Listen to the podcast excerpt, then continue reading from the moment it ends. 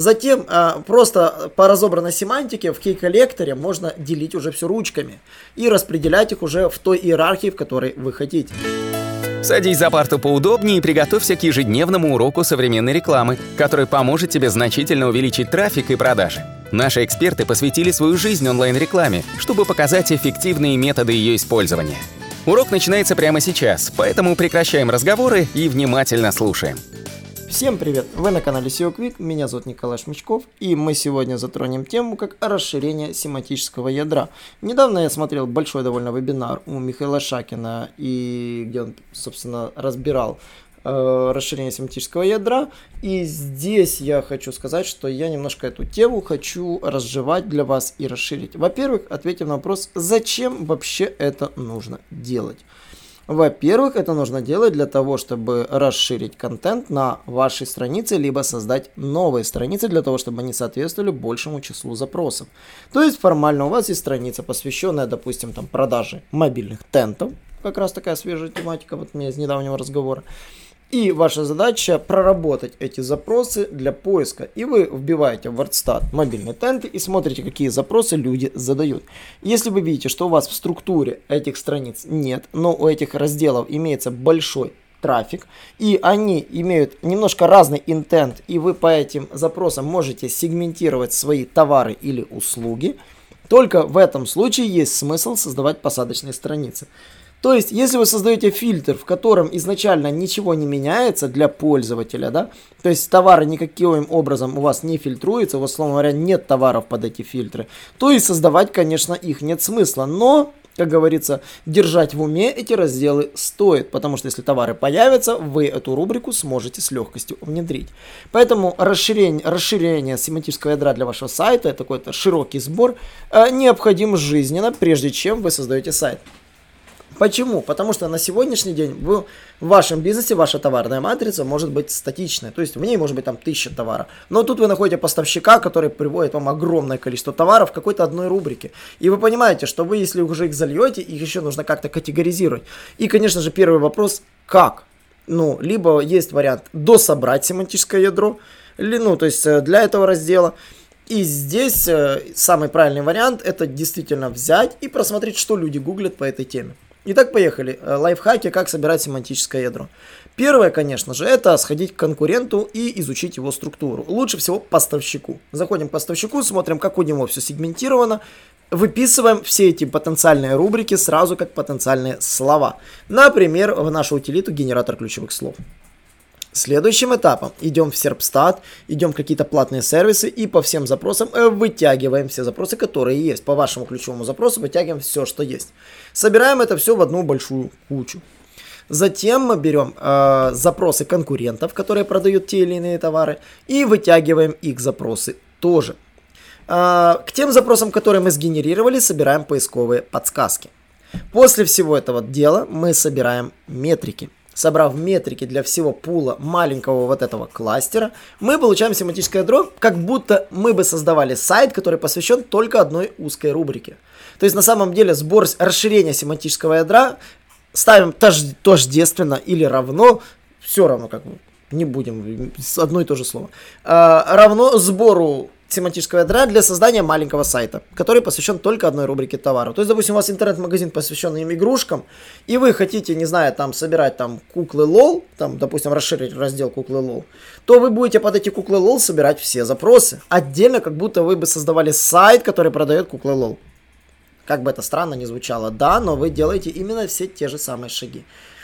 Затем ваша цель вылавливать те самые запросы, которые соответствуют э, будущим фильтром. Смотрите, если у вас на данный момент этого фильтра нет, но у конкурентов он есть, помечайте его как создание фильтра. Да, именно он будет создан, но изначально, если товаров по этому фильтру нет, настройте в CMS вашего сайта, чтобы этот фильтр был скрыт чтобы, если товаров нет, фильтр был недоступен, в индекс не попадал, можно сделать как угодно, чтобы он не ранжировался, на него нельзя было попасть, его нельзя было выделить, можно много трюков сделать. Если товары появятся, окей, пускай появляются. Вот. А, продумываем эти фильтры, выделяем их и сегментируем семантику. Сегментируем в какой-то либо сервисе. А, если вам трудно разобраться, на что сегментировать, воспользуйтесь нашим кластеризатором. Он разобьет по словесным топонь, по словесным рубрикам всю вашу семантику, и вам легче будет разобраться, какое слово к какой рубрике относится. И можно делить уже все ручками и распределять их уже в той иерархии, в которой вы хотите. И если у вас формально получается собрать кластер весом в 50 запросов в месяц, это хороший кластер, с него можно брать трафик.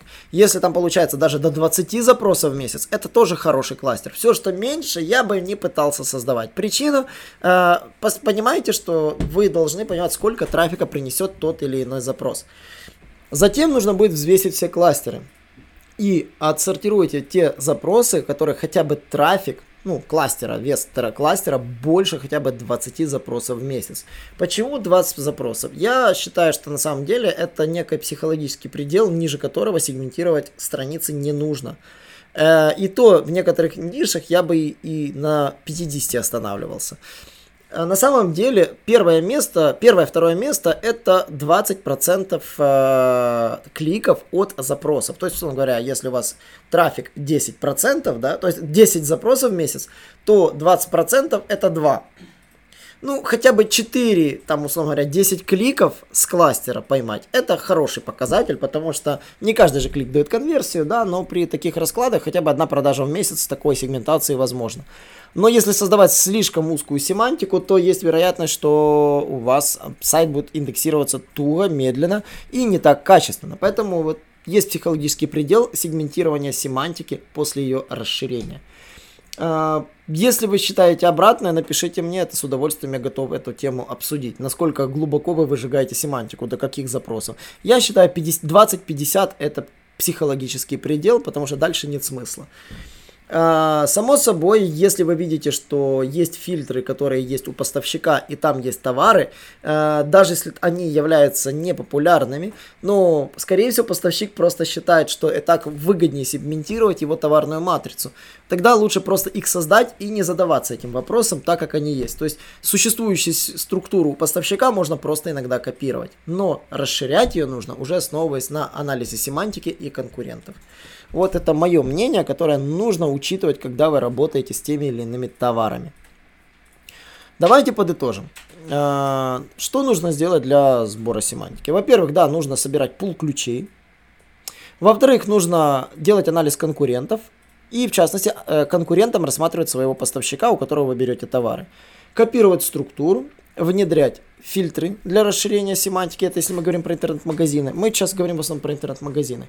И, конечно же, работать над э, отдельными группами товаров, уже основываясь на семантике, разбивая по вот этим минимальным кластерам. В нише же услуг вы должны придерживаться примерно похожего принципа, кроме такого одного.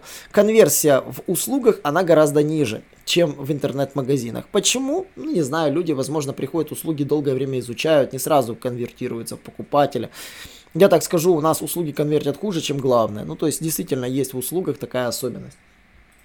Сегментировать их до кластера размером в 50 я считаю нецелесообразным. То есть там, я считаю, для сайтов услуг сегментация по кластерам э, нужно делать до соточки. Э, тогда там хотя бы есть какой-то нормальный поведенческий фактор, нормальное взаимодействие. Потому что слишком, слишком низкочастотные страницы уже сложно уникализировать, да и навигация на сайтах услуг будет слишком усложненной. Я не представляю, как сайт услуг сделает себе фильтры по услугам, это невозможно. У него будет все реализовано через меню, поэтому у сайтов услуг, как говорится, ахиллесовой пятой является меню навигации, которое может ему очень сильно подпортить картинку. И чем глубже вы попрячете ваши страницы услуг, тем хуже они будут индексироваться и хуже будет передаваться нормально на них вес. Поэтому Здесь очень грамотно надо прорабатывать структуру, бить по кластерам не больше сотки. Наш кластеризатор позволяет такие кластеры легко выявить со собранной семантики, те, которые имеют трафик сотку и выше. В специальной настройке это легко сделать, вы можете с удовольствием это проверить. Если же вас интересуют методы сбора ключей, я про это уже много раз рассказывал. Здесь вся информация на сайте у нас бесплатная, можно ее найти, как собирать, как расширять семантику. Ну, основные тезисы я вот, собственно, в подкасте описал берем, изучаем, конечно же, конкурентов. Если у нас своя собственная хорошая семантика, добавляем наш, WordSta- э, наш вебмастер Google, вебмастер Яндекс, э, изучаем в платных сервисах семантику, собираем через Бордстат, если Яндекс или через Google под, с подсказки собираем Google, минусуем, оставляем только то, что нам нужно, сегментируем запросы по интенту, то есть информационники, как, что, где, куда-то отдельно складываем, они нам потом пригодятся, обзоры куда-то в сторону, а все остальное сегментируем по интенту, по коммерческим запросам. Если вас интересует, какая метрика является приоритетной для сегментации коммерческой тематики, я считаю, что самое оптимальное это метрики стоимости кликов в контексте и конкуренция в контексте. Все, что имеет конкуренцию 33% и выше, это, условно говоря, низкая, да, и выше, а, однозначно следует рассматривать для расширения семантики в коммерческой и в услугах.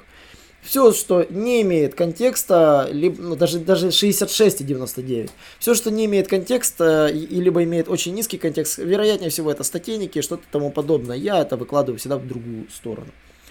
Ребята, буду рад комментариям. Э, расширение семантики, тема интересная. Э, консультации своеобразные, такие у нас в формате подкастов, у нас на нашем все-таки бесплатные, денег никаких не просят, просят только подписочки, так что подписывайтесь, буду безумно рад. Всем спасибо и до новых встреч. Наш урок закончился, а у тебя есть домашнее задание – применить полученные рекомендации для получения трафика и достижения успеха, о котором ты, несомненно, мечтал. Не забывай подписываться на наши аудиоподкасты и оценивать уроки. Также пиши комментарии и задавай множество вопросов, на которые ты обязательно получишь ответы. Увидимся в классе завтра с новыми современными рекомендациями.